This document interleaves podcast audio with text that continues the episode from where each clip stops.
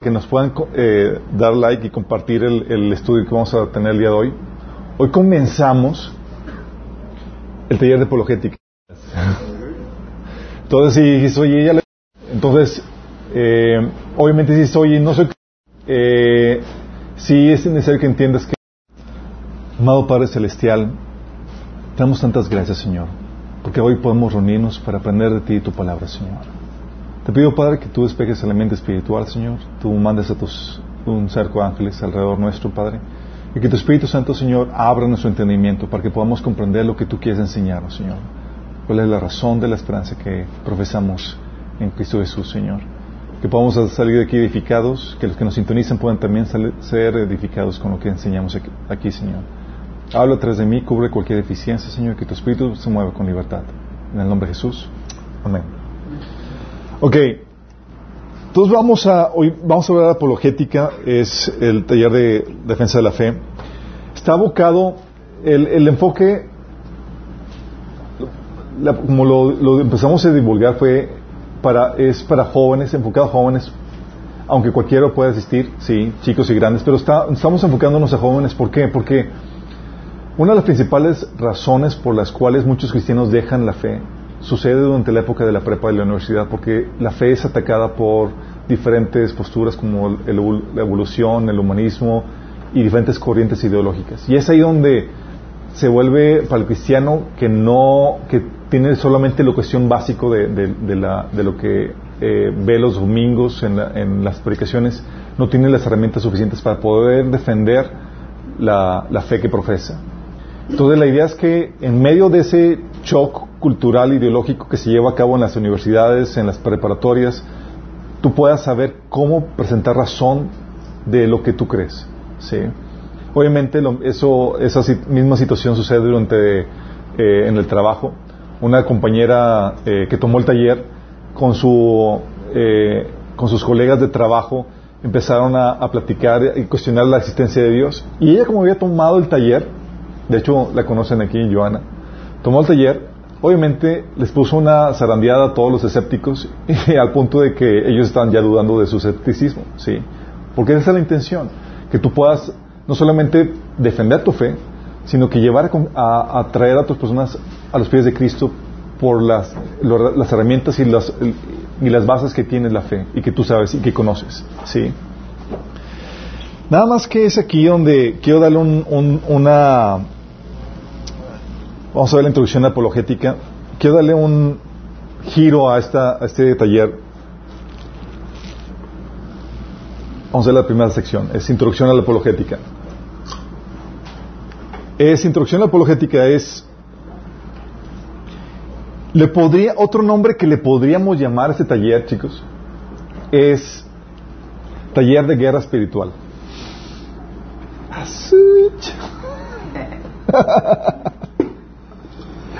Sí, ¿sabes? Y es algo que vamos a entrar a... Si pensabas que nada más íbamos a entrar a puros argumentos acá eh, científicos y demás, que vamos a ver eso, vamos a hablar de biología, de física, de, de, química y de todas esas cuestiones.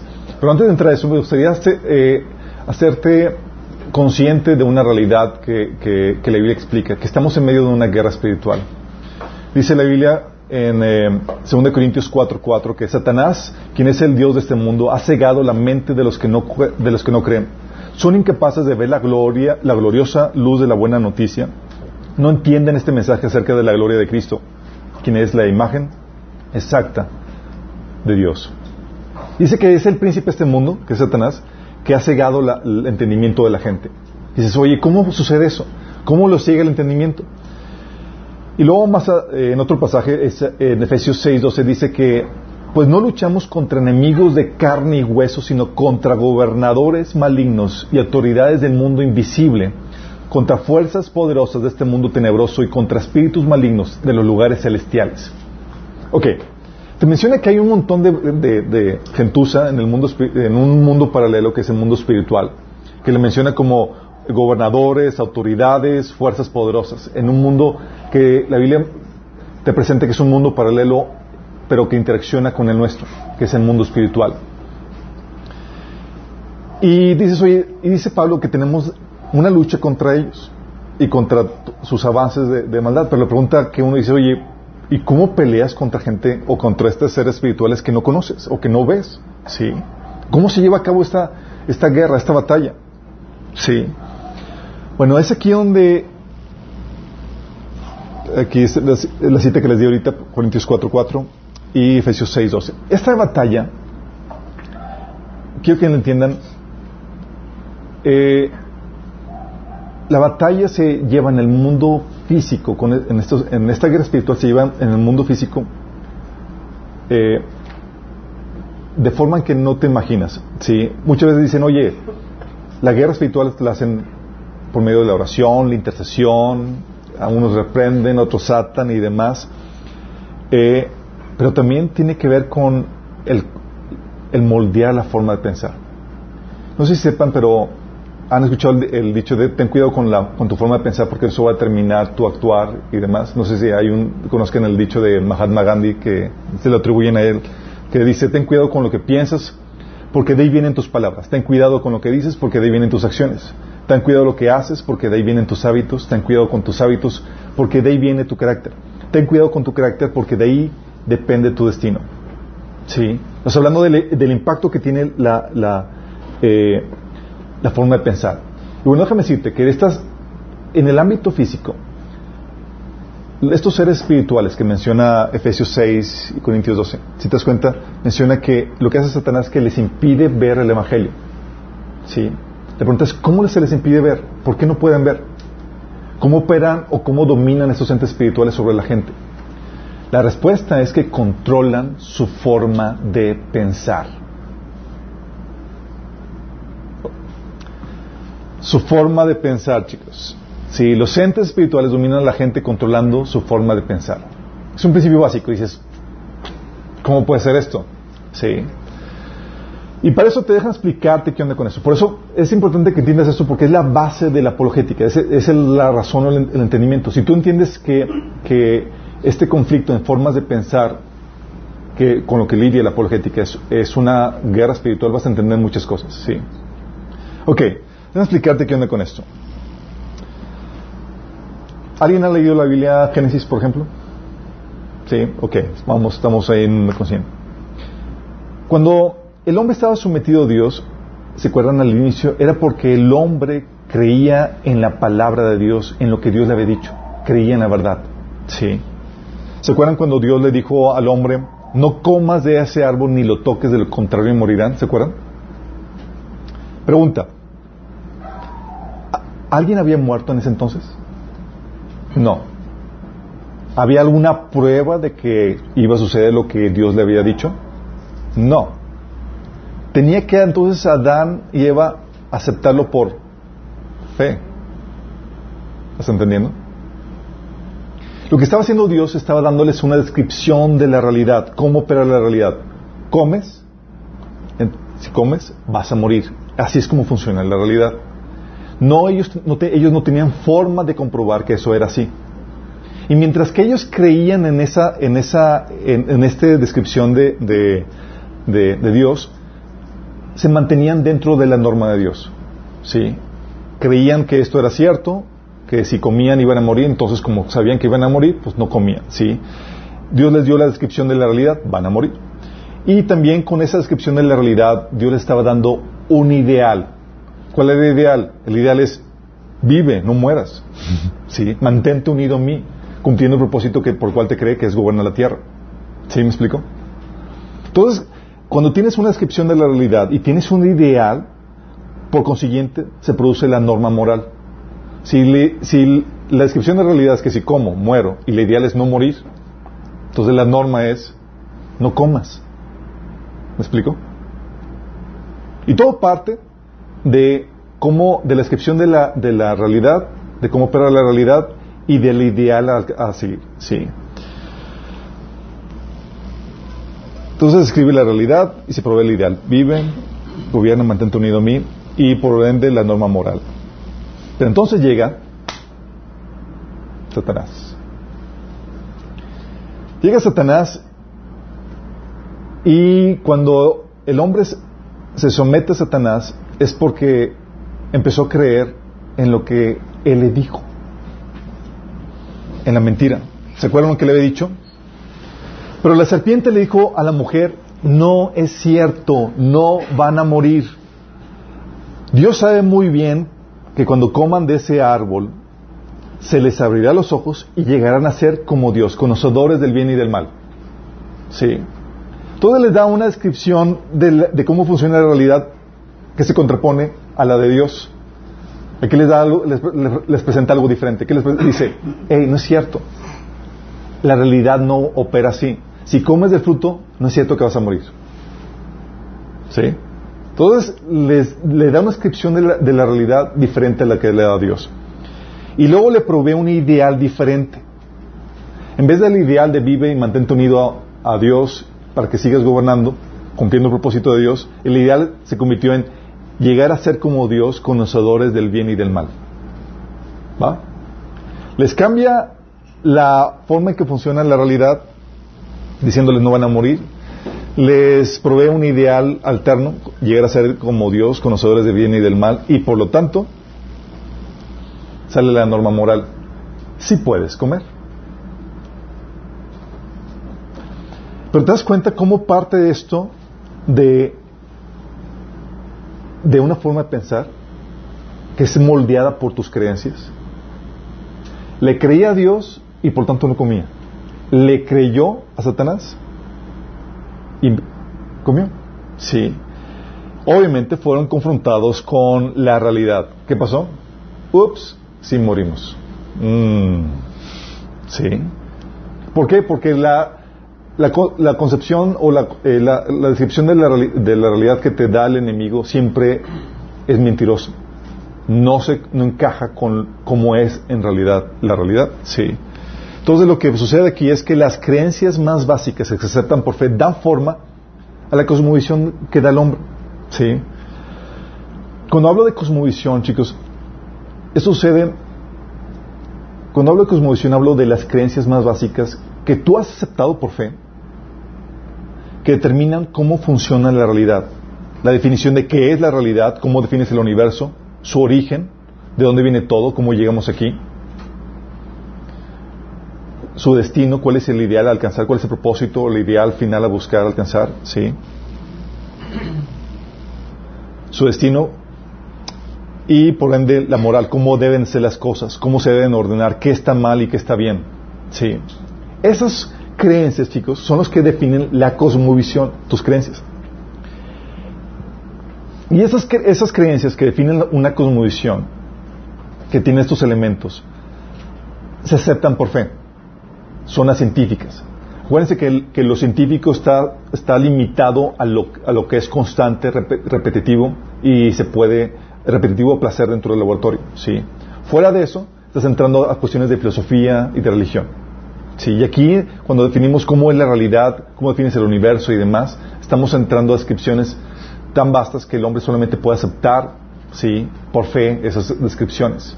Porque el hombre no conoce por completo la realidad. ¿sí?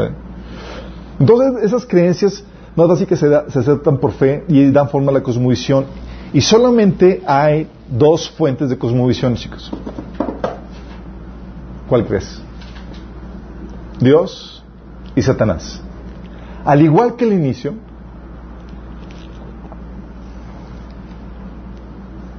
la verdad de Dios quiere controlar la forma de pensar del hombre y la mentira de Satanás igualmente quiere controlar tu forma de pensar. Y va a determinar si crees, y, qué va a controlar tu forma de pensar, va a determinar si crees la verdad o crees la mentira. Sí.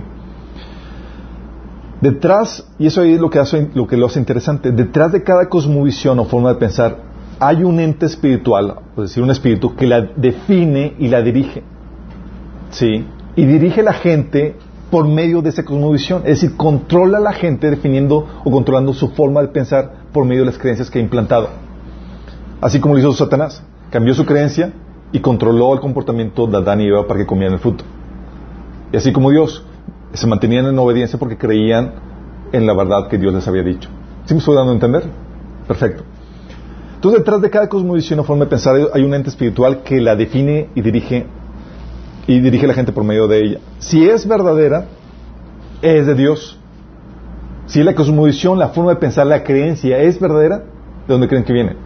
De Dios. La Biblia dice, eh, santifíquelos en tu verdad. Tu palabra es verdad. Sí. De hecho, dice en Juan 14, 6, Jesús les dijo, yo soy el camino y la verdad y la vida. Nadie viene al Padre sino por mí. Sí.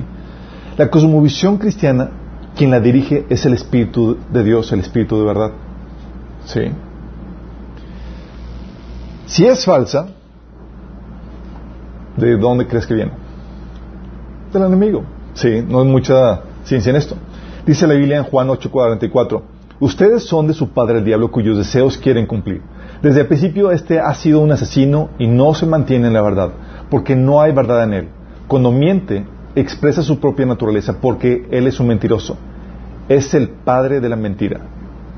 ¿Sabes a qué te refiere con la expresión de que él es el padre de la mentira? Te dice que él es la fuente de toda mentira. Sí. Entonces, oye, si la cosmovisión o la creencia que has aceptado no es verdadera, no es porque, ah, pues a mí se me ocurrió y no es verdad. No, no, fue inspirada por el padre de mentira. Sí. En la actualidad, es algo como se ve más adelante, pero les adelanto, hay varias cosmovisiones que están peleando mutuamente por el control de la gente. Está la cosmovisión pagana, sí, la cosmovisión escolástica que la vamos a ver después, la cosmovisión humanista que es la que está tratando, que es la que tiene preeminencia en nuestra sociedad, eh, la cosmovisión musulmana que está, que ejerce su dominio en los países musulmanes y la cosmovisión cristiana, sí, y ambas están luchando mutuamente.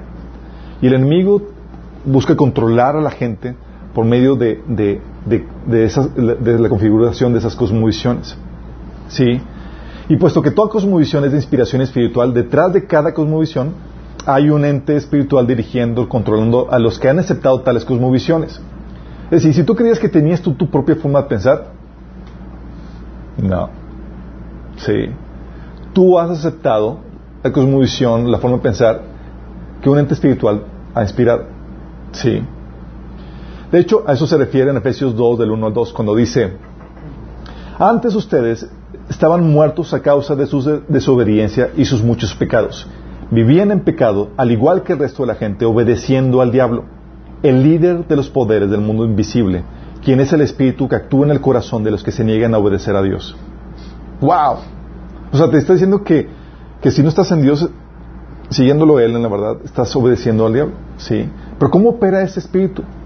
Ya lo vimos ahorita con el pasaje de Génesis. El enemigo logra que tú puedes desobedecer al controlar tus creencias. ¿Sí?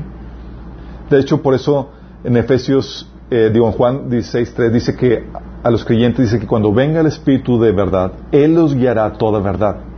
A diferencia del Espíritu de Satanás que, controla tu comportamiento insertando mentiras en tu mente para que tú las creas, Dios controla tu vida insertando la verdad. Sí. Por eso dice Romanos 8.14 porque todos los que son guiados por el Espíritu de Dios, estos son hijos de Dios. ¿Y cómo, cómo guía el Espíritu? Tratando de, conformar tu pensamiento a la verdad, tus creencias. ¿Sí? Lo interesante es que no puedes vivir en una cosmovisión, no puedes vivir en, este mundo sin una cosmovisión que, que aceptas por fe. Es inevitable. Por eso el hombre inevitablemente tiene que someterse, eh, someterse a una doctrina, a una forma de pensar de un ente espiritual que define esa cosmovisión. Sí. Está fuerte esto, ¿no? Pero te estoy diciendo esto para que entiendas lo que está detrás de todo esto. ¿Sí? No puedes vivir en este mundo sin una cosmovisión. Es el software que necesitas para operar. Es como una laptop o una computadora. Te dan la laptop y no hay software. ¿Te sirve, ¿Te sirve de algo? Lo mismo sucede aquí. Tú necesitas tener una concepción de la realidad para que tú te, puedas conducir en esta vida y te puedas distinguir entre lo bueno y lo malo, lo justo de lo injusto, ¿sí? lo correcto de lo incorrecto. Lo que determina, lo que te ayuda a entender esta realidad. ¿sí? Y puesto que el hombre inevitablemente se tiene que someter a una doctrina, a una cosmovisión, ¿sí? tiene que acudir a un ente espiritual que le dé esa cosmovisión. Por eso dice que la Biblia que nos sometemos a la doctrina, ¿sí? O enseñanza, es decir, a la forma de pensar del Evangelio. Fíjate lo que dice Romanos 6, del 16 al 18. Dice, ¿acaso no saben ustedes que cuando se entregan eh, a alguien para obedecerle son esclavos de aquel a quien obedecen? Claro que lo son. Ya sea del pecado que lleva a la muerte o de la obediencia que lleva a la justicia. Porque gracias a Dios, aunque usted, antes eran esclavos del pecado, ya se han sometido de corazón a la enseñanza o doctrina que les fue transmitida. O sea, le estaba diciendo, ustedes creían en otra cosa, pero ahora se han sometido a la enseñanza o a la creencia del Evangelio. ¿Sí? O sea, hubo un cambio de creencias a creer el Evangelio. ¿Sí? Y antes estábamos esclavizados a los principios de este mundo, a las enseñanzas, a la forma de pensar de este mundo. Gálatas 4, 3 dice que así también nosotros cuando éramos menores estábamos esclavizados a los principios espirituales de este mundo. ¿Qué se ve con principios espirituales de este mundo? Es decir, tú pensabas o tenías una forma de, creer que era moldeada por lente espiritual que gobierna este mundo. ¿Sí? Y la pregunta aquí es, ok, entonces, ¿cómo cambio esta cosmovisión? ¿Sí? ¿Cómo cambiamos? ¿Cómo cambio? Oye, si yo tenía una forma de pensar que, era, que era definida por, por un ente demoníaco, ¿cómo cambio la de Dios? ¿Alguien se le ocurre una forma?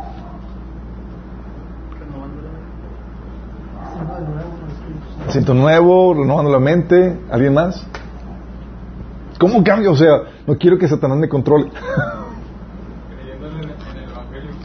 Creyendo, bingo. La forma en que cambias de una cosmovisión a otra es cambiando tus creencias cambiando tus creencias. Por eso, ¿alguien se acuerda qué fue lo que Jesús empezó a predicar cuando comenzó su evangelio? ¿Alguien se acuerda? ¿Qué comenzó? Arrepiéntanse y crean en el evangelio. Es arrepiéntanse y crean en el evangelio. ¿Saben qué significa arrepentirse? Significa, viene la palabra que significa cambiar de actitud, cambiar tu forma de pensar. Pero dices, oye, pues ¿cómo cambio mi forma de pensar? Para cambiar mi forma de pensar necesito creer en algo diferente. Por eso dice, arrepiéntete y cree en este mensaje que es el Evangelio. ¿Sí? Y el mensaje del Evangelio, cuando tú lo aceptas, cuando tú lo crees genuinamente, cambia, ¿sí? Hace, un cambio de, de, estar controlado por un ente demoníaco a estar controlado por el Espíritu de Dios. Es lo que dice Marcos 1 del 14 15, que Jesús comenzó predicando diciendo, el tiempo se ha cumplido, el reino de Dios se ha acercado, arrepentidos y creed en el Evangelio. Son dos elementos indispensables. Porque al cambiar las creencias, cambiamos de poder, del poder de Satanás al poder de Dios. Hechos 16, 16 mm, no, es 26. Hechos 26 del 7 al 18, dice Jesús a Pablo, te envío a estos para que abran los ojos y se conviertan de las tinieblas a la luz y del poder de Satanás a Dios. Está diciendo que está enviando Pablo a predicar, dice, para que se conviertan del poder, del dominio de Satanás al de Dios.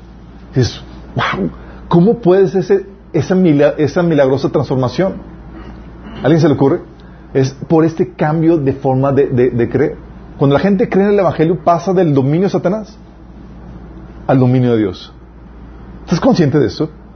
Por eso la importancia del Evangelio. ¿Sí? Por eso dice Romanos 1.16, en de verdad no me avergüenzo del Evangelio, que es el poder de Dios para salvación de todos los que creen de los judíos primeramente y también de los gentiles. Por eso a los cristianos se nos ordena renovar nuestra forma de pensar. Creer en el Evangelio es el primer paso. Pero hay muchas creencias y muchas formas de pensar que están todavía moldeadas por el enemigo y necesitas ir cambiándolo para que se conforme todo de acuerdo a la verdad. Dice eh, Romanos 12, 2 dice, no os conforméis a este, a este siglo, sino transformaos por medio de la renovación de vuestro entendimiento, para que comprobéis cuál es la buena voluntad de Dios, buena, agradable y perfecta. Y dice que no te conformes a este siglo o a este mundo. Es decir, tienes la opción de pensar como la gente del mundo o pensar como Dios. Y un síntoma que tienes, que sabes que, has absorbido la mentalidad del mundo, es porque no puedes comprobar la voluntad de Dios como algo bueno, agradable y perfecto. Cuando te duele, ¿qué crees? Estás pensando como la gente del mundo. Dices, uh, sí. Es parte de una sintomatología. Por eso se nos ordena que debemos de cambiar de forma de pensar. Dice Efesios 4 del 17 al 18, dice, así que les digo esto y les insisto en el Señor, no vivan más con, pensamientos frívolos como los paganos a causa de la ignorancia que los domina y por la, dureza de su corazón, estos tienen oscurecido el entendimiento y están alejados de la vida que proviene de Dios. Vóytelas. O sea, que no piensas más como los incrédulos. Sí. Y se exhorta a, los creyentes que no vuelvan atrás, que no vuelvan a, la forma de pensar equivocada. Gálatas 4.6 dice, así que ahora que conocen a Dios, mejor dicho, ahora que Dios los conoce a ustedes, ¿por qué quieren retroceder y convertirse otra vez a esclavos de los débiles e inútiles principios espirituales de este mundo? Cuando la Biblia habla de estos principios espirituales, está, enseñando, está diciéndote esas formas de pensar del mundo, sí, que dirigen tu, vida. Sí, porque el enemigo controla al cristiano en la medida que todavía piense como el mundo. Voy, Por eso Pablo les reclamaba a los cristianos de Corintios. Fíjate lo que dice. Corintios, 1 Corintios 3, del 1 al 4. Dice, tuve que hablarles como si pertenecieran a este mundo. Y eran cristianos. Como si fueran niños en Cristo tuve que alimentarlos con leche y no con alimento sólido porque no estaban preparados para algo más sustancioso. Y aún no están preparados porque todavía están bajo el control de su naturaleza pecaminosa. Dicen, oye, estaban bajo el control de su naturaleza pecaminosa. ¿Por qué? Porque esa naturaleza pecaminosa ejerce dominio sobre ti por la forma en que piensas. Dice, tienen celos unos a otros y se pelean entre sí. ¿Acaso no demuestra que los controla su naturaleza pecaminosa? ¿No viven como la gente del mundo? Cuando uno dice yo soy seguidor de Pablo y otro dice seguidor de Apolos, ¿no actúan como la gente del mundo? ¡Qué fuerte! Porque cuando el enemigo controla al cristiano en la medida que todavía piense como el mundo, por eso al cristiano se le reprende, Pablo reprendía a los cristianos en Colosenses 2 del 20 al 23, le decía, si con Cristo ya han muerto a los principios de este mundo, ¿por qué, como si todavía pertenecieran al mundo, se someten a preceptos tales como no tomes con tus manos, no pruebes, no toques. esos preceptos basados en reglas, enseñanzas humanas, se refieren a cosas que van a desaparecer con el uso. Tienen sin duda apariencia de sabiduría, con su afectada piedad, falsa sabiduría y severo trato del cuerpo, pero de nada sirven frente a los apetitos de la naturaleza pecaminosa. Fíjate cómo lo está diciendo Pablo a los de Corintios. Está diciendo, ustedes quieren volver a principios, a formas de pensar que dominan al mundo. Y lo estaba reprendiendo por eso. ¿Sí? Por eso debemos estar en guardia para no tragarnos teorías, enseñanzas o conceptos que vienen desde la perspectiva del mundo.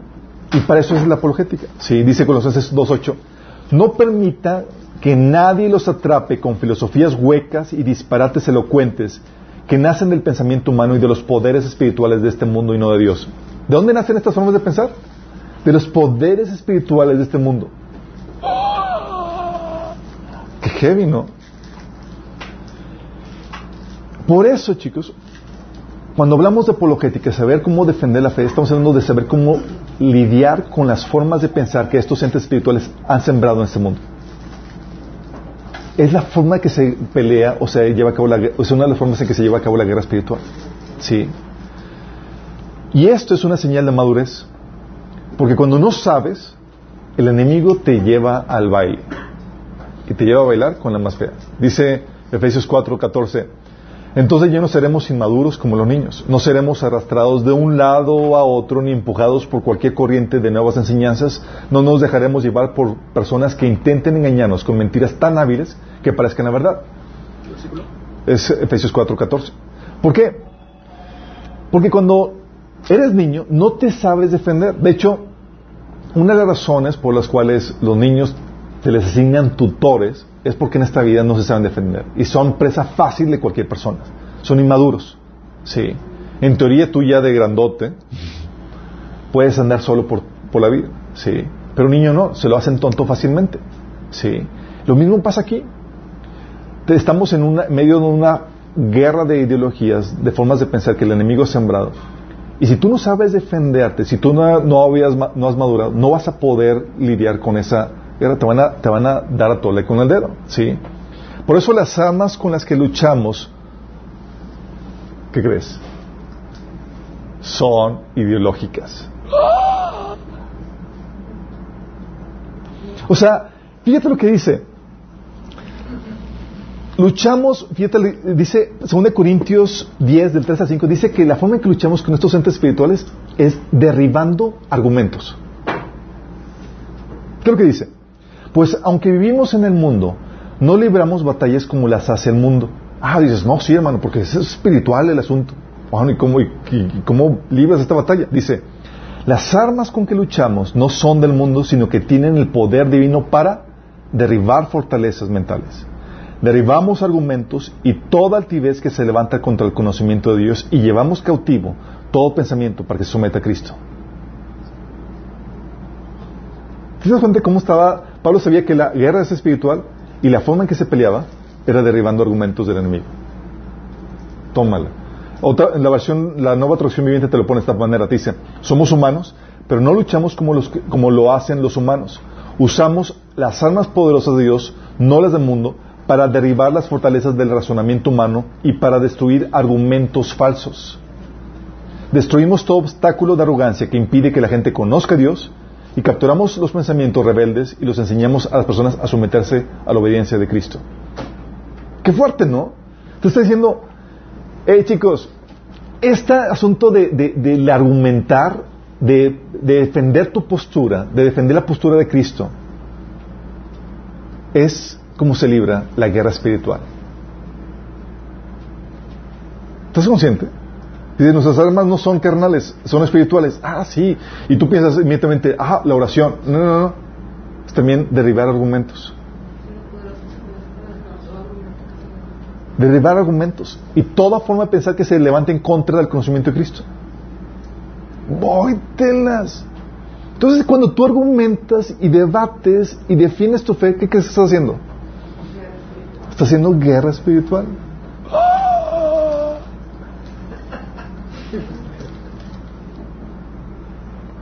¿Sí? ¿Qué hacemos? Presentamos argumentos que prueban y validan la verdad que proclamamos.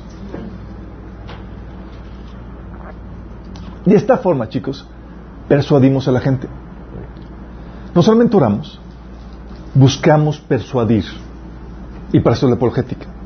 Si es la forma en que atacamos las huestes de maldad que controlan a la gente. La gente que está, las huestes de maldad controlando a la gente, ok, sí, sí hay. Ya vimos que la controlan porque controlan su forma de pensar. Entonces, ¿cómo contrastamos eso? Ah, presentando argumentos que validan y comprueban la fe. Por eso, exactamente, por eso Pablo dice, ¿sabes qué decía Pablo? ¿Cuál era su, su, método de guerra espiritual? Dice Hechos 18.4. Eh, Todos los sábados discutía en la sinagoga tratando de persuadir a judíos y a griegos.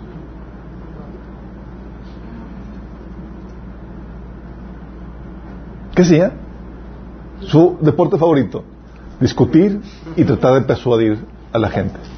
Sí. Hechos 19, 18 también dice lo mismo. Dice, entrando Pablo en la sinagoga, habló con denuedo por espacio de tres meses discutiendo y persuadiendo acerca del reino de Dios. ¿Qué estaba haciendo? Estaba en guerra espiritual, chicos. Derribando fortalezas. Derribando fortalezas. Sí, mentales. Llegaba con la verdad, órale, toma, pum, y daba, presentaba argumentos que prueban y validaban la fe que proclamamos. ¿Sí? Dice, Hechos 19, 26, dice, eh, les consta que además que el tal Pablo ha logrado persuadir a mucha gente, no solo en Éfeso, sino en casi toda la provincia de Asia. Él sostiene que no son dioses los que se hacen con las manos. O sea, el tipo con los argumentos que daba, con la fe que presentaba, había logrado quitar de poder del enemigo a un montón de gente. ¿Qué cita es esa? Es Hechos 19:26. Sí. De hecho, no sé si se acuerdan, cuando estaba Pablo discutiendo, presentando la fe delante de, de, de, Festo, en Hechos 26, 28, fíjate lo que dice. Eh, estaba presentando su argumento, su defensa de la fe, y Festo le dice, estás loco, Pablo, las letras están hecho loco. Dice, no estoy loco, excelentísimo Festo, contestó Pablo. Lo que digo es cierto y sensato. Estoy tratando de persuadirlo. Sí. El rey está familiarizado con estas cosas y por eso hablo con él, eh, ante él con tanto atrevimiento. Estoy convencido de que nada de esto ignora, porque no sucedió en un rincón. Rey Agripa, ¿cree usted en los profetas? A mí me consta que sí. Un poco más y me convence de serme cristiano, le gritó Agripa. ¿Qué estaba haciendo? Estaba dándole la torre a la al, al, poder del enemigo por presentando los argumentos. Y lo dice Pablo, sea por poco, por mucho, le replicó Pablo, le pido a Dios que no solo usted, o sea, la meta no solamente es convencer a usted, sino también todos los que me están escuchando hoy. y no había internet. No había internet, sí. Pero tenías a Lucas escribiendo como loco. Uy, Pablo. Sí. De hecho, Romanos 1 del 4 al 5 te dice que una de las razones de, de, por cuales Dios puso o creó la función de apóstol, fíjate lo que dice. Dice, Él es Jesucristo nuestro Señor. Dice, por medio de Él y en honor a su nombre recibimos el don apostólico. Dices, ¿para qué? ¿Don apostólico para qué? Dice, para persuadir a todas las naciones que obedezcan a la fe. Todas las naciones. O sea, Claro. Eh, El don apostólico es una de las características, obviamente. ¿Estás consciente? Hay un don de eso. Hay un don. 2 Corintios 5:11 dice, dado que entendemos nuestra temible responsabilidad ante el Señor, trabajamos con esmero para persuadir a otros. ¿Por qué tenemos la, la- la- la- entendemos la, tem- la temible responsabilidad? Porque sabemos que tenemos la verdad que da vida eterna y que si no te la compartimos y no tratamos de, de persuadirte de ello, tú vas derecho al infierno. Sí. Y por eso, por es como que t- teniendo esta responsabilidad, o sea, es como si es, oye, tengo la cura del cáncer. Sí, y te digo, pero no me crees, yo voy a hacer lo posible para convencerte si estás enfermo. Sí, sería, no, si no tuvieras, si, si, si no hicieras en un acto de desamor. Sí. Es la manera entonces como presentamos, así persuadimos a la gente. Y así también defendemos la fe. Sí. La apologética no solamente es una estrategia de, de, de defensa, sino también de ataque. Sí. La forma en que, es la forma, esta es la forma en la que, eh, cuando entiendes que, estamos, es una guerra espiritual, entiendes que una forma en que atacamos a las entes espirituales de maldad es atacando sus creencias, sus argumentos, derribando todo argumento que se levante en contra de la verdad de Cristo. ¿Sí? Pero ¿qué crees? ¿Cómo crees que ellos también atacan a la fe cristiana? Con la mentira, tratando de refutar la verdad. ¿Sí me explico? Es así también como las huestes de maldad atacan a los cristianos. Satanás está tras de ti tratando de hacerte caudicar en tus creencias cristianas. Y va a usar un montón de artimañas presentadas como si fueran verdad para tratar de lograrte convencer de ello. ¿Me explico? Por eso, 1 Pedro 3 del 15 al 16 dice, en cambio, adoran a Cristo como el Señor de su vida, y si alguien les pregunta acerca de la esperanza que tienen como creyentes, estén siempre preparados para dar una explicación. O dice otra versión, para presentar defensa. Pero háganlo con humildad y respeto. sí. Entonces, si la gente habla en contra de ustedes, serán avergonzadas al ver la vida recta que llevan porque pertenecen a Cristo. Fíjate lo que dice en Judas 1, 16. Dice, santificad a Dios el Señor en vuestros corazones y estad siempre preparados. ah, no, es la misma, perdón, es, la, es en otra versión. Dice, la versión Reina Valera dice, santificad a Dios el Señor vuestro- en vuestros corazones y estad siempre preparados para presentar defensa con mansedumbre y reverencia ante todo aquel que demande razón de la esperanza que hay en vosotros. Entonces aquí habla en la Reina Valera presentar defensa, ¿sí? Y en la versión traducción viviente es dar una explicación. Judas 1.3 habla acerca de esto de defender la fe. Tú lees el, el libro de Judas, el libro de Judas es bien pequeño, es un capítulo, ¿sí? Te lo chutas en cinco minutos. Pero está bien intenso, porque habla de que se habían filtrado hermanos o pseudo cristianos que estaban desviando a la gente en la fe que estaban enseñando que la gracia que recibimos de Dios es, era una licencia para que pecaras todo lo que quisieras. ¿Sí? Y dice Judas 1.3, queridos amigos, con gran anhelo tenía pensado escribirles acerca de la salvación que compartimos.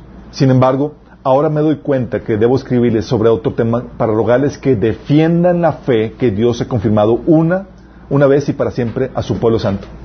O sea, cambio de planes, chicos. Estamos en guerra y están siendo atacados en sus creencias. Entonces, la instrucción es, defiende la fe. ¿Sí me explico? Y es lo que Pablo hacía vez tras vez. Lo que hacía Pablo era, lo trataban de, cuestionar acerca de sus creencias y Pablo lo que hacía es que presentaba defensa. Lo que decía, por ejemplo, en Hechos 22.1, dice, hermanos y estimados padres, dijo Pablo, escúchenme mientras presento mi defensa. Y empezaba a exponer las razones de por qué creía lo que creía. Colosenses, 1 Corintios 9.3 hacía lo mismo. Dice, esta es mi defensa contra los que me critican. Y empezaba a persuadir a la gente por medio de esa defensa. Sí.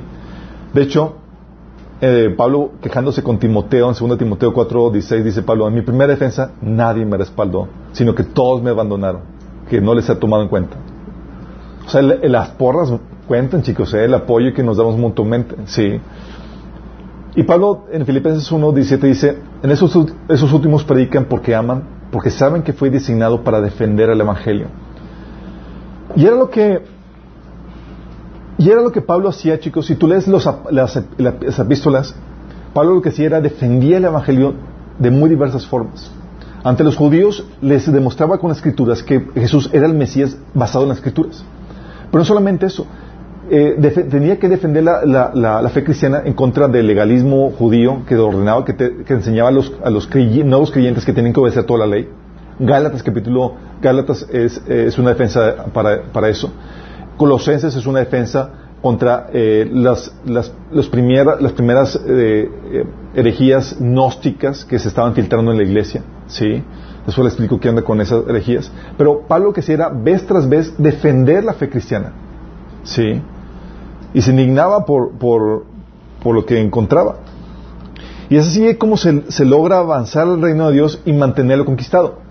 ¿Cómo se avanza el reino de Dios? Dándole en la torre al enemigo con los argumentos para derribar sus mentiras. ¿Sí? ¿Cómo se mantiene? Dando argumentos que muestran la validez de nuestra fe. ¿Vamos entendiendo? Todo lo que estamos aprendiendo aquí es básicamente pura y nata guerra espiritual es, le declaro la guerra a mi peor enemigo que es. algo sí, sí. Dice, de hecho, hablando de cómo Pablo avanzaba al reino de Dios, Hechos 17, 16 al 17, dice, mientras que Pablo estaba, esperaba en Atenas, se indignó profundamente al ver la gran cantidad de ídolos que había por toda la ciudad. ¿Saben que estaban controlados por, por demonios? Iba a, las sinagogas para sonar con los judíos y con los gentiles temerosos de Dios y hablaba diario en la plaza pública con todos los que estuvieran ahí. ¿Qué buscaba hacer Pablo? Al momento está discutiendo con toda esa gente. Persuadir a la gente para extender el reino. Sí. En Hechos 19, del 18 al 19 dice, muchos de los que habían creído llegaban ahora y confesaban públicamente sus prácticas malvadas. Un buen número de los que practicaban la hechicería juntaron sus libros en un montón y los quemaron delante de todos. Oye, ¿cómo lograron? ¿Cómo se logró este, este, esto? O sea, la gente que tenía sus libros de Harry Potter y todas esas cosas. de brujería y de prácticas ocultistas. Que hacían, o sea, se convencieron con los argumentos de Pablo, cambiaron sus creencias y reconocieron que lo que estaba haciendo era mal, a punto de que estaban quemando todo eso. ¿Sí? Es a esto que se le llama apologética, chicos esta defensa de la fe, este ataque a otras creencias que vienen del enemigo. ¿Sí? Y viene la palabra, viene la palabra apología, que significa defensa. Es lo que significa la palabra apología, defensa, de viene defensa de la fe, nada más que la abrevian, que es apologética. ¿Sí? Y la propuesta que tenemos es sencilla como cristianos. Como cristianos estamos tratando de convencer a la gente de esta abrumante proposición, de que el cristianismo es la verdad, es la verdadera religión de un ser eterno que es Dios. Y si ello es cierto, entonces debemos dar toda nuestra vida en ello. Si es falsa, quedamos entonces en manos del existencialismo. Esto es, cada hombre queda resuelto para terminar lo que cada quien crea que es correcto. ¿Sí? Y es aquí donde la apologética viene a ser la, forma en como demostramos que efectivamente el cristianismo es la verdad de Dios. ¿Sí? que concuerda con la realidad. Y es un sello de cristiano maduro saber defender la fe. De un cristiano maduro. Eso no tiene que ver con los años, esto tiene que ver con el conocimiento que tienes. Una vez llegó con, a mi casa una de los testigos de Jehová, les ha tocado, a uno que ya. ¿En qué casa no han tocado? Son muy buenos, chicos, hay que reconocerlos. En la tuya no. La de mi papá sí. Oye, bueno, llegaron y llega una hermana, llega una, llega a, discutir y demás. Bueno, cuando llegaban, porque ahorita te marcan las casas cuando ya saben que, que nomás no pudieron. Entonces, llegó el, grupo de, señoras entre ellos había una señora que había llevaba había estado había sido cristiana iba a la iglesia presbiteriana por 20 años. Y que ahora encontró la verdad y que estaban los testigos de Jehová. Y Jesús ¿cómo es posible? y ella estaba convencida de que eso era la verdad. Vamos a hablar qué onda con todas esas cuestiones de los testigos de Jehová y demás. Pero eso te explica de que tú puedes tener muchos años de cristiano y ser un niño que no sabe ni conoce los fundamentos de su fe. ¿Sí? es decir, no sabes defender tus creencias. Y si no sabes defender, déjame decirte esto. Estamos en una guerra. Y si tú no te sabes defender, te va a tocar bailar con la más fea. Y de lo que vamos a hacer, por eso apologética lo que vamos es la base de lo que creemos. ¿Por qué creemos lo que creemos? ¿Sí? Vamos a ver cuestiones de, por ejemplo, ¿por qué creemos que Dios existe? No, estoy explicando qué es lo que. ¿Por qué creemos que la Biblia es la palabra inspirada por Dios? ¿Qué onda con la evolución? Vamos a ver qué onda con Jesús es Dios o no. Vamos a ver cuáles son las credenciales que valían la palabra de Dios. Vamos a ver qué un montón de, temáticas que son necesarias para, para, poder librar la guerra espiritual que estamos eh, viviendo en este, en este hoy en día. Pero ¿cuál crees que, es el propósito de la apologética? ¿De ganar un argumento? Ganar las almas. No es ganar un debate. ¿sí? Si ganas el debate, genial, es un propósito, pero es un medio para persuadir a la gente. Sí, salvar las almas.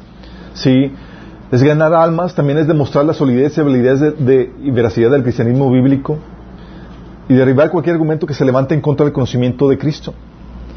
Y para eso, chicos, ¿qué crees que se necesita?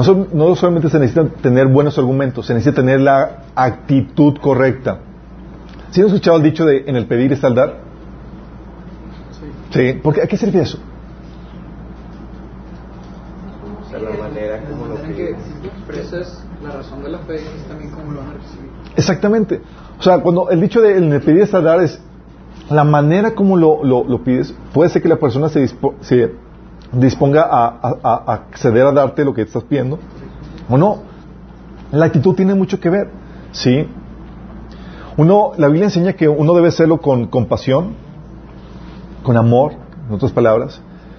Dice Judas 1.22, tengan compasión de los que dudan. No es que los aborrezcas, no es que les tengas, es tenles compasión, ¿sí? Dice la versión de la traducción viviente, deben tener compasión a los que no están firmes en la fe, sí, a los que dudan. Debe ser con compasión, debe ser con mansedumbre, con gentileza, con humildad. 1 Pedro 3 del 16 al, del 15 al 16 es lo que menciona en la versión eh, Reina Valera te dice que es con mansedumbre, que presentes defensa con mansedumbre de tu fe en la nueva versión internacional dice que con gentileza y en la nueva traducción viviente dice que, sea con humildad, son sinónimos. ¿sí? Porque ¿qué pasa si te lo presento con la que era todo orgulloso, todo prepotente? ¿Tú crees que podría tener un buen efecto? Se cierra la gente. ¿Por qué crees, se, crees que se cierra la gente? Por sangre. Porque de alguna manera te sientes mejor que ellos. Porque ya se, ya se vuelve una, una, una guerra de, de de egos, exactamente. Es como que yo soy más y tú eres menos. Y eso, la gente con tal de no sentirse humillada, aunque reconozca que tú estás bien, dice, ah, no, sí, y te la contra. Por orgullo. Por orgullo. ¿Cómo le haces para quitar ese orgullo en la persona? Para... Hablas, hablas eh, con humildad. ¿Por qué?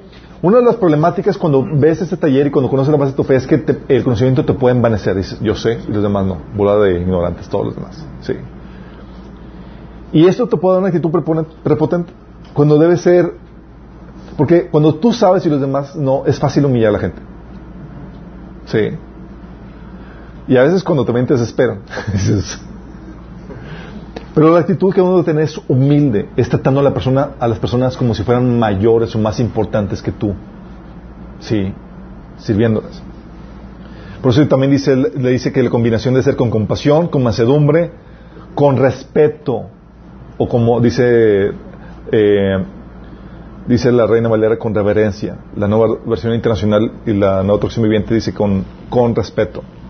Y también dice con una limpia conciencia. ¿Sí? ¿Por qué una limpia conciencia? ¿Qué es lo que dice la Reina Valera en 1 Pedro 3? Dice, dice, teniendo buena conciencia, para que los que murmuran de vosotros como malhechores sean avergonzados, los que eh, sean avergonzados los que calumnian vuestra buena conducta en Cristo. Cuando habla de buena conciencia está hablando de que con un comportamiento íntegro, con un comportamiento íntegro. Si la nueva versión internacional dice manteniendo la conciencia limpia para que los que hablan mal de la buena conducta de ustedes en Cristo se avergüencen de las calumnias. Porque si tú tienes una predica y sabes defender la fe, pero vives una vida inmoral o una vida de doble, o sea, ¿va a tener impacto? No, vas a tener mucha cola que te O te dice es con compasión, con mansedumbre, con respeto y con una conciencia limpia. Es decir, con un buen testimonio. Si no, no se valida tu mensaje. Si te es más complejo de lo que te imaginabas. Eras, ah, ya está el argumento para cómo contradecir a este hermano y a esta persona que me está diciendo. Sí, tú tienes que revestir eso con una buena actitud y con un buen testimonio. Tómalo. No, ya no me gustó esto. Sorry. Sí. Ya mejor.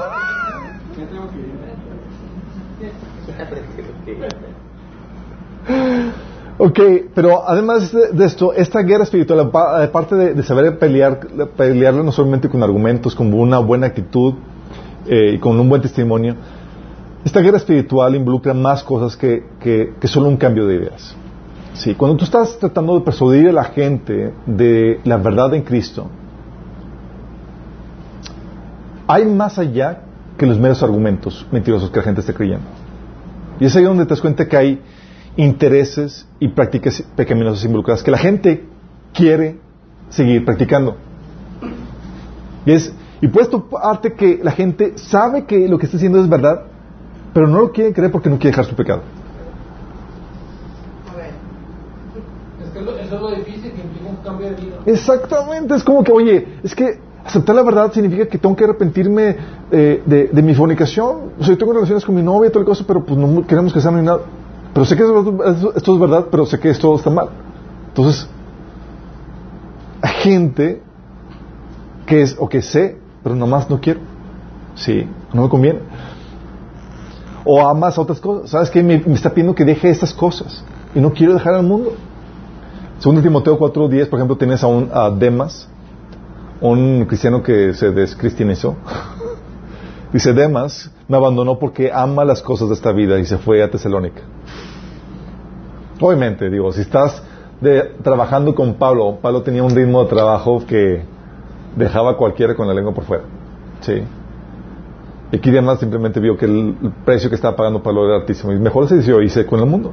O tienes el caso, por ejemplo, de, cuando Jesús predicó en las ciudades como Bethsaida o Copernaum. ¿sí? Eh, Mateo 11, 20, 22 dice, entonces comenzó Jesús a denunciar las ciudades en que había hecho la mayor parte de sus milagros porque no se habían arrepentido.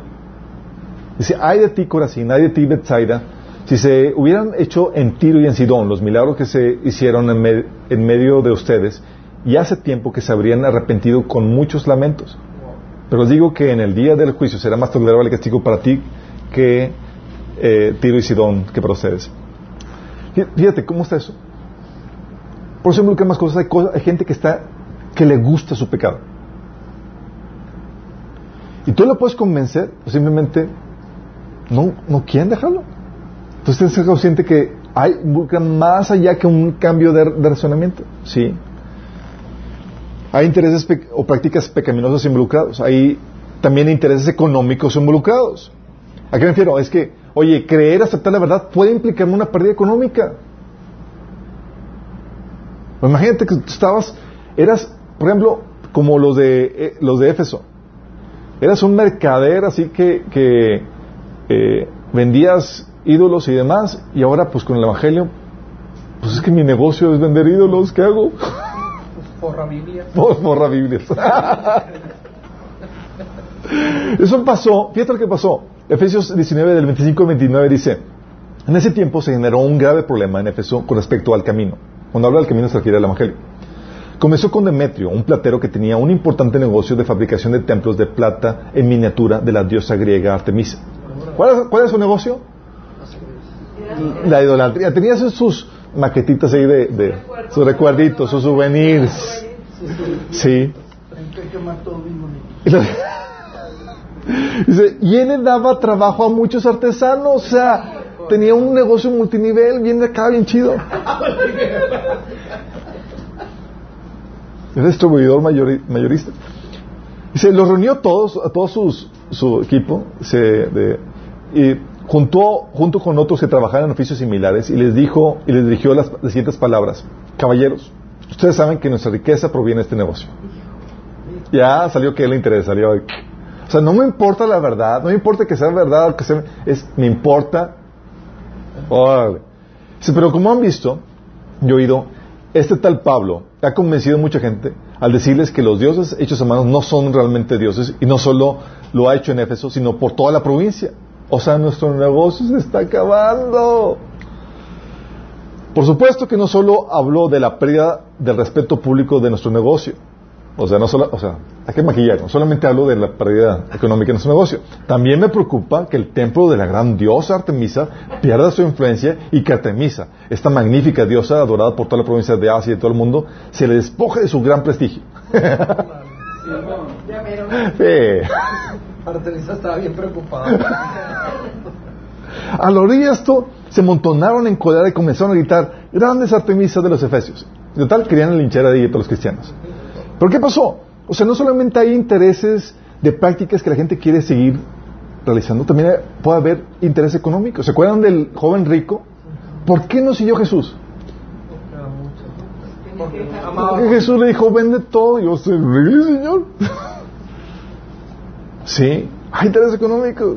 Sí. Afrodita, Diana. Sí. También puede haber intereses emocionales, estatus, el qué dirán, ¿sí? Tú lo puedes compartir, ganar el argumento a una persona, pero resulta que, que si se convierte, sus amigos le van a acusar de aleluya. Le van a decir religioso, fanático. No, no, mi estatus. Entonces la gente, sí. De hecho, dice en Mateo 27, 18 que, por ejemplo, eh, Pilato, eh, que los líderes religiosos habían entregado a Jesús por envidia, porque este tipo, porque los humillaba en público, sí, y estaba llevándose a todas las multitudes. Ellos estaban quedándose, Jesús estaba desafiando su estatus, su, su posición privilegiada. De hecho, los acusaba en público, imagínate, sí. O, por ejemplo, Herodes, ¿se acuerdan? ¿Por qué creen que Herodes mandó matar a los niños menores de dos años? Cuando, amenazaba el estatus. O sea, un rey, ¿cómo? Yo soy el rey aquí.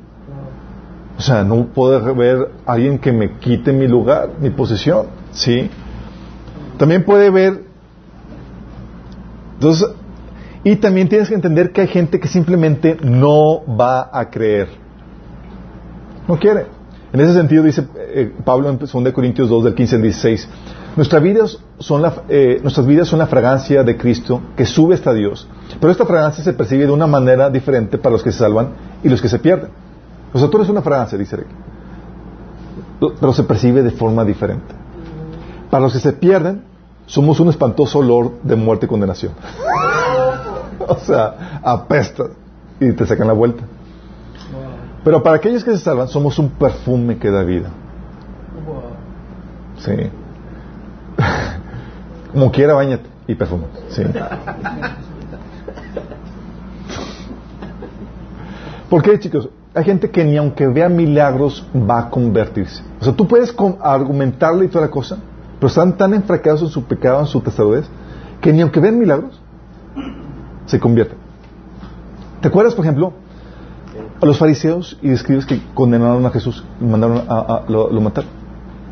¿Conocían ellos sus milagros, sí o no? O sea, veían, estaban ahí con el, con el, con el cojo, le dijo, levántate y anda. Y se levantó, y delante de todos ellos. Viendo, sí. Tienes al, ciego de nacimiento que sanó y, y lo entrevistaron y le dijeron, ¿qué onda? ¿Cómo te sanaron? Y todo eso. ¿Sí? Y luego, ¿se acuerdan cuando Lázaro resucitó? Lázaro resucitó. O sea, dice, cuando toda la gente, es Juan 12 del 9 al 10, dice, cuando toda la gente se enteró de que Jesús había llegado, corrieron a masa para verlo y también a Lázaro, el hombre a quien Jesús había resucitado de los muertos. O sea, por caso de Lázaro, mucha gente se aglomeró detrás de Jesús. Entonces los principales sacerdotes decidieron matar a Lázaro también. Se, estaban discutiendo ahí, oye, pues es que Jesús resucitó a Lázaro, pero lo volvemos a matar. O sea, tenían ahí el, el, milagro viviente y era, nos hacemos del milagro. O sea, los carteles existían desde todo. dice que nos hacemos de Lázaro, dice, ya que a causa de él mucha gente había los había abandonado a ellos y ahora creían en Jesús. O sea, por una cuestión de poder, es que nos hacemos de Lázaro, nos está quitando clientela. ¿Se acuerdan, por ejemplo, de, de la, eh, la burra que habló? La novia de Shrek, ¿se acuerdan? ¿La novia?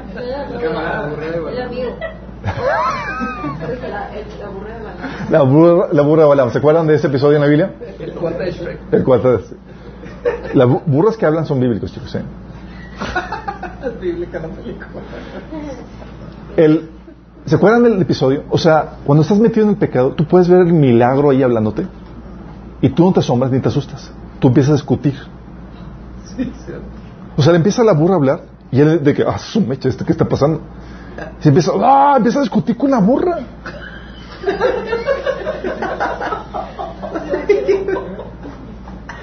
O tú que ir muy normal, ah, pues sí, una plática acá. ¿Qué estás haciendo? Pues una plática no que me voy ahorita.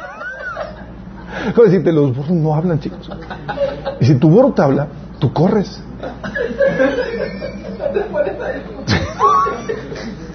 Pero el pecado llega a tal punto donde, por más milagro que veas, tú estás empecinado en tu, en tu, en tu pecado, ¿sí?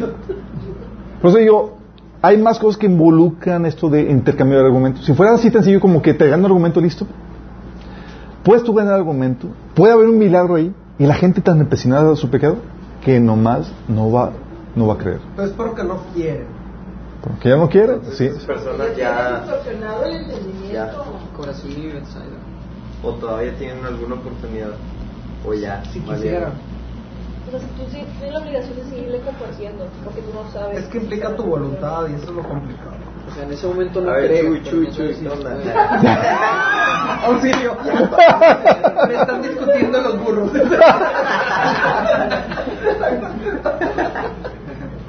Por eso, chicos, también por eso Dios no, no hace muchas veces milagros, ¿sí? Porque si la gente no va a creer, suficiente tiene con el argumento y con la verdad que tú le presentas, si vi- viene acompañado de milagros, mayor condenación van a recibir. ¿Sí? Entonces tienes que entender que por eso Dios hay episodios donde, temporadas donde hace muchos milagros y temporadas donde no, dependiendo de cómo está el campo.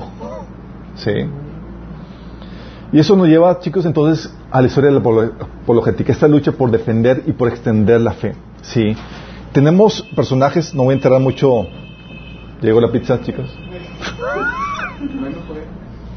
grito. Historia de la apologética, tenemos que desde los inicios estaba metido, desde el primer siglo, con Jesús, por ejemplo, eh, en los evangelios, defendiendo o probando que Jesús era el Mesías profetizado ante los judíos. ¿Qué usaban para, para la defensa de, de- de eso, chicos? ¿Alguien se acuerda? Las profecías era, por medio de las escrituras, probaban, por medio de todas las profecías que Jesús cumplió, que Él era el Mesías anunciado. ¿Sí? Los apóstoles, era lo que utilizaba. Por eso iban en las sinagogas, ¿sí? Y demás. También tenías a, a este, a Pablo, eh, eh, defendiendo la fe contra el legalismo judío en Galatas, Romanos y Colosenses, contra el gnosticismo en Colosenses, eh, contra el paganismo, Pablo predicando en, en Hechos 17, Romanos 1 y 2, Colosen- 1 Corintios 11. Segundo siglo, tienes a personajes que, porque lucha para defender o extender la fe, chicos, siempre ha habido. Acuérdense que esto es una guerra espiritual. Y mientras que hay entes eh, espirituales de maldad, va a haber necesidad de defender la fe. ¿Sí? En el segundo siglo tenemos a personajes como Justino Mártir, Tasiano, Tertuliano, Irineo, Orígenes, todos esos personajes que estuvieron como pioneros ahí eh, levantando el estandarte de- del cristianismo para defender la fe contra eh, paganismo, eh, defendiendo herejías de los gnósticos y demás, sí. Luego viene de- del siglo del 4 al 18 tenemos a personajes como Antasiano, sí, que defendía la divinidad de Cristo, Agustín, sí, que defendía la eh, defendió el cristianismo en contra de los que le, le- le achi- le achicaban la caída del Imperio Romano, sí. Sí, es que el Imperio Romano cayó por causa del cristianismo, pues ahí tienes el defensor de la fe. También Anselmo, eh, que él fue el autor del argumento ontológico. Los que sean de, de, apologética saben a qué se refiere. Lo vamos a ver después, el argumento ontológico. Tomás de Aquino también, sí, que trató de armonizar la razón, la revelación, la ciencia y la religión. Y en el siglo XIX tenemos a otros personajes, sí. Empezó la hora del, del la época del escepticismo con Voltaire, Rousseau, eh, libros de, de Pine, Hume, que ocasionó que el, el- el escepticismo se extendiera rápidamente por Europa y por América. Y llegaron personajes como Albert Barnes, Charles Petit Mac, McBain, Herbert Evest. Eh. En el siglo XX, sorry, tenemos a autores, a, lo mejor reconocen algunos de aquí, Josh McDowell, eh, Ravi eh, William Lane Craig, sí, el, el de la película, ¿cómo se llama? La película, El caso de Cristo, ¿no se acuerdan? Sería una película muy buena.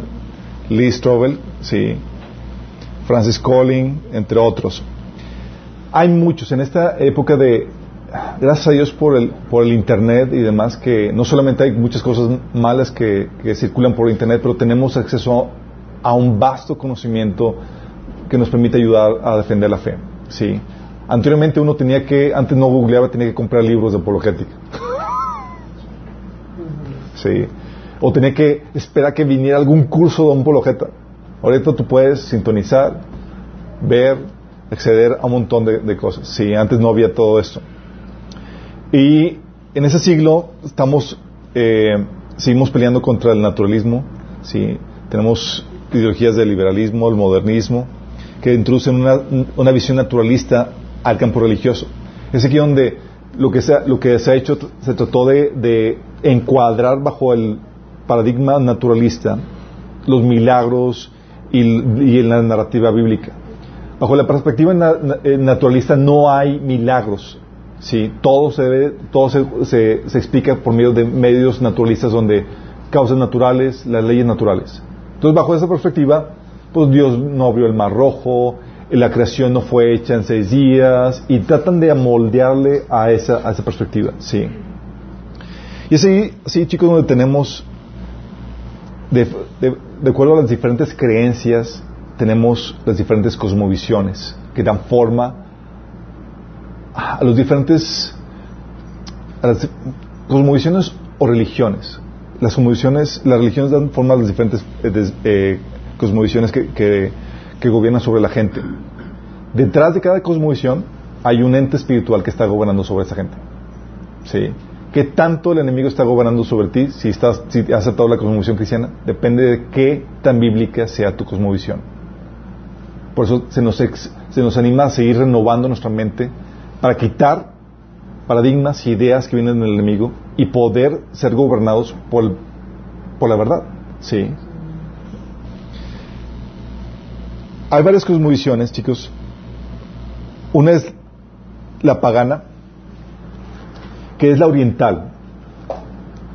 La cosmovisión oriental define la realidad como que la realidad es un sueño, conocido como el maya, ¿sí? que es una ilusión que te identifica como una personalidad apartada del todo y que te esclaviza a un ciclo interminable de reencarnación en cualquier forma viviente y de cosecha del karma. ¿Sí? Son las, la creencia de, allá de, de, de, de India.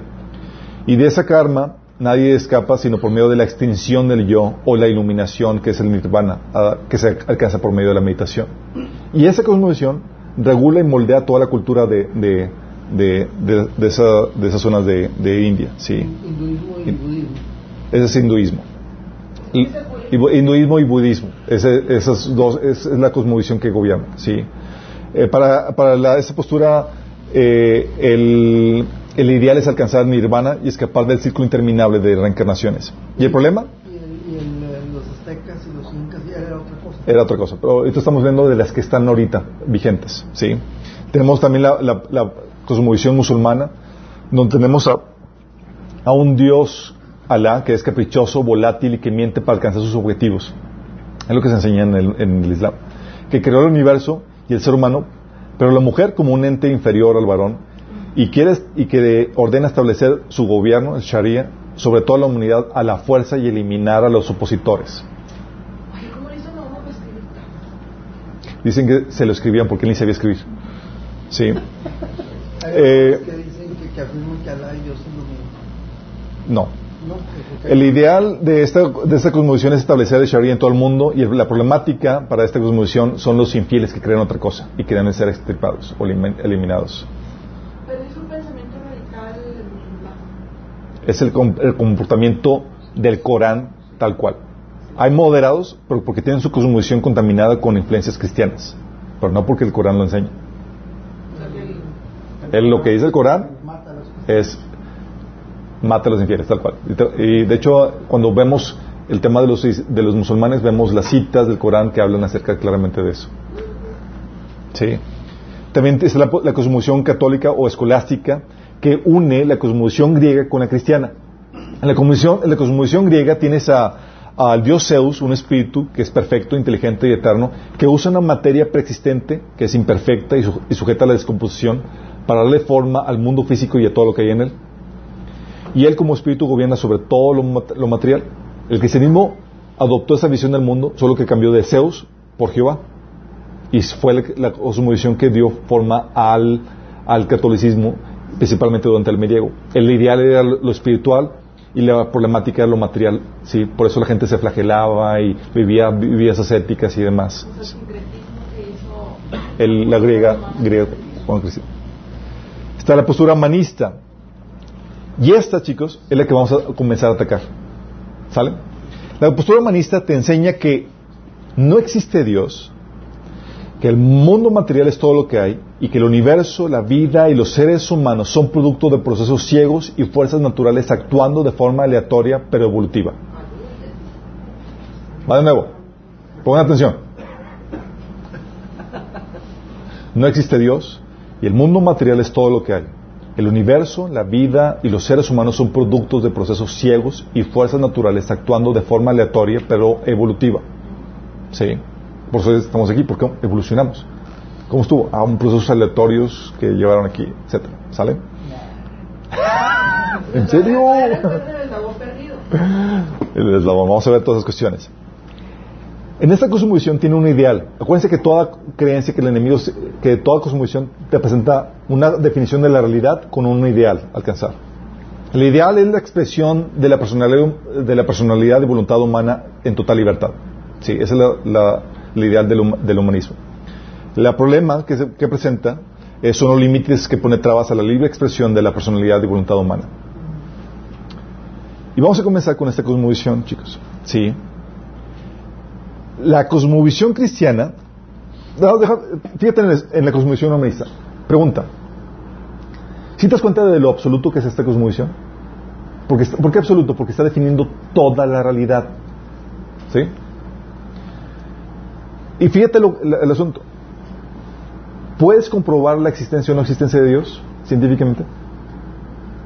O mejor dicho, ¿los científicos han comprobado que Dios no existe? No. ¿Tienen que aceptarlo por fe? Fíjate, tienen que aceptarlo por fe. Es una, es una definición, concepción de la realidad que se acepta por fe. ¿Puedes comprobar, o los científicos han podido comprobar, que el mundo material es todo lo que hay? Pues sí. No. No. De hecho, al contrario, hasta hace unas décadas eh, van a descubrir que hay más dimensiones a las cuales el ser humano no tiene acceso, corroborando la perspectiva bíblica. Sí, ya lo comprobaron. Imagínate, entonces estamos hablando que es una creencia que se acepta por fe y que define toda la realidad, es absoluta. Sí. La cosmovisión cristiana, te lo puedo describir de esta forma, es la, la visión del mundo donde creemos que Dios creó el universo en un estado de perfección, que hizo al hombre a su imagen y semejanza con voluntad propia para que en unión con Él extendiera su gobierno sobre la tierra como representantes suyos. El hombre decidió desobedecer a Dios y separarse de Él, adquiriendo una naturaleza pecaminosa y trayendo la muerte y descomposición a sus vidas y a la creación. Dios, sin embargo, decide redimir la creación y recuperarla al estado de perfección por medio del sacrificio de Jesús y la obra del Espíritu Santo. Esto define la cosmovisión cristiana, la base de las creencias. Y estas creencias que se aceptan por, por fe están luchando mutuamente. ¿sí? A ver cuál prevalece. Y en tu mente, una de ellas está prevaleciendo. ¿sí? Y tú debes ser, ser experto para saber cómo refutar esto. En la escuela, por ejemplo, impera este tipo de, de- de cosmovisiones. Y tú tienes que saber, así como Pablo presentaba, extendía, sabía cómo presentar los argumentos que les daban la torre a las creencias de otros entes espirituales. Detrás de esta cosmovisión hay una potestad espiritual que controla esta perspectiva humanista. ¿Vamos? Y eso nos lleva al, al punto. ¿Existe Dios? ¿Hay forma de demostrarlo? Pues ahí está la teoría. Ok, tienes que entender esto.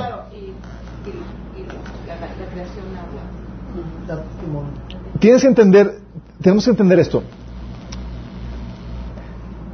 Tiene que haber evidencia tan contundente o tan clara que no dé lugar a que el humano tenga excusa. ¿Por qué? Porque fíjate lo que dice la Biblia. Romanos 1 del 19 al 20. Dice, me explico. Estoy, estoy citando a Pablo. Romanos 1 del 19 al 20. Dice, me explico. Lo que se puede conocer acerca de Dios es evidente para ellos, pues Él mismo se los ha revelado. Porque desde la creación del mundo, las cualidades invisibles de Dios, es decir, su eterno poder y su naturaleza divina, se perciben claramente a través de, la- de lo que Él creó, de modo que nadie tiene excusa. O sea, te está diciendo aquí, Pablo, que la creación te arroja una evidencia tan contundente que hay o no excusa para creer en Dios. No. Hay excusa para que no creas en Dios. Sí. Y sin embargo, a ti cuando vas a la escuela te presentan los científicos y demás que tú puedes estudiar la creación y concluir que Dios no existe. Entonces, o Pablo está bien, la Biblia está correcta, o los científicos están equivocados. Y ya hemos visto el ejemplo que tú puedes ver el milagrote ahí viéndote, muriéndote, y tú no creerlo. Sí. Dice Salmo 19 del 1 al 4, dice, los cielos cuentan la gloria de Dios, el firmamento proclama las obras de sus manos. Un día transmite el otro la noticia, una noche a la otra comparte su saber. Sin palabras, sin lenguaje, sin voz perecible. Por toda la tierra resuena su eco, sus palabras llegan hasta los confines del mundo. Dios ha plantado en los cielos un pabellón para el sol. Entonces aquí dice que, cielo, que la creación cuenta la gloria de Dios. Pablo dice que por medio de la creación podemos conocer los atributos de Dios. Entonces, uno una forma de, de saber o poder concluir que Dios existe o no es estudiando su creación. ¿Y ustedes creen que al momento de estudiar su creación podríamos comprobar que Dios existe? ¿Sí? ¿No? Sí, se puede comprobar. Alberto, no digas eso. Sí se puede hacer. Voy, telas. Sí. Simplemente la vida acá. Vamos a ver todas esas cuestiones. Pero bueno, ¿qué requerirías para, para probar la existencia de Dios con, con la creación, por ejemplo? ¿Qué se, qué se les ocurre? Ana- una anatomía humana. El diseño de la creación. Diseño de la creación, Lo complejo que es el cuerpo humano. lo complejo, la complejidad. Que funciona. Los ciclos psicológicos y las corrientes marinas tan, tan lógicas para, para que los animales se reproduzcan, viajen en temporada de frío, pongan a sus crías, huevos, todo, todo como las corrientes salen desde el polo norte, pasan en la vuelta de la tierra y es increíble. Todo el Claro. Ahí al fondo. Digo, una de las cosas es en- probar que, oye, hay una creación, perfecto. Tú tienes dos opciones. Tú puedes creer que apareció sola por medio de procesos fortuitos, aleatorios, al azar, o que hubo un diseño inteligente. Oye, me encuentro, voy al bosque y me encuentro este reloj en el bosque. Lo veo digo, wow, ¿cómo habrá llegado esto aquí? Y luego digo, ¿sabes qué? Esto fue por medio de procesos naturales. ¿Cuántos que- siglos tardó ¿Cuántos en siglos tardó en evolucionar y llegar aquí? Sí. Pero obviamente no llegamos a esa conclusión. O, te voy a poner algo más, más, más eh, no tan complejo como un reloj. ¿Alguien ha ido de excursión a recolectar, por ejemplo, de flecha? Puntos de flechas. Cuando estaba yo en los scouts, algo que hacíamos era ir a una excursión y como había hay zonas de, de donde había indios y demás, tú podrías ir es, eh, eh, de excursión y encontrarte puntas de flecha hechos por personas. Eran piedras que eran Talladas. talladas con piedra y que, y que tenían una punta de flecha. Y era normal y cuando encontramos ya la, la, la, la- colgamos en un y nos colgamos en el cuello y demás porque habíamos encontrado eso. Pero la, forma, la, pregunta es, oye, ¿cómo sabes que, que era una que era hecho algo hecho por seres humanos y no de forma aleatoria, algo fortuito por medio de Por- lluvia y demás? Por diseño. Diseño. Diseño. Sí. Es de una forma que te dices, oye, o sea, el, el diseño es demasiado complejo como para concluir que esto haya sido Una Pues, coincidencia. intervenir alguien inteligente para. Exactamente. Entonces tiene que ver evidencia de diseño, intención o propósito. ¿Sí? Hoy sabemos que, oye, tiene forma de punta de flecha y sabemos que por la región y demás contexto, pues sí, porque lo utilizaban para, para la casa. ¿Sí? Tiene que ver en la creación evidencia de diseño, tiene que ver en la creación evidencia de inteligencia, tiene que haber evidencia de un orden en complejidad. ¿Sí? En medio de la complejidad tiene que haber un orden, armonía, y eso vamos a ver también evidencia de vida que solamente, el ser que solamente Dios puede crear. ¿sí? Y eso nos lleva al comienzo, chicos. Con esto vamos a, a terminar. La intro. Toda la intro, chicos. Sí. ¿Saben?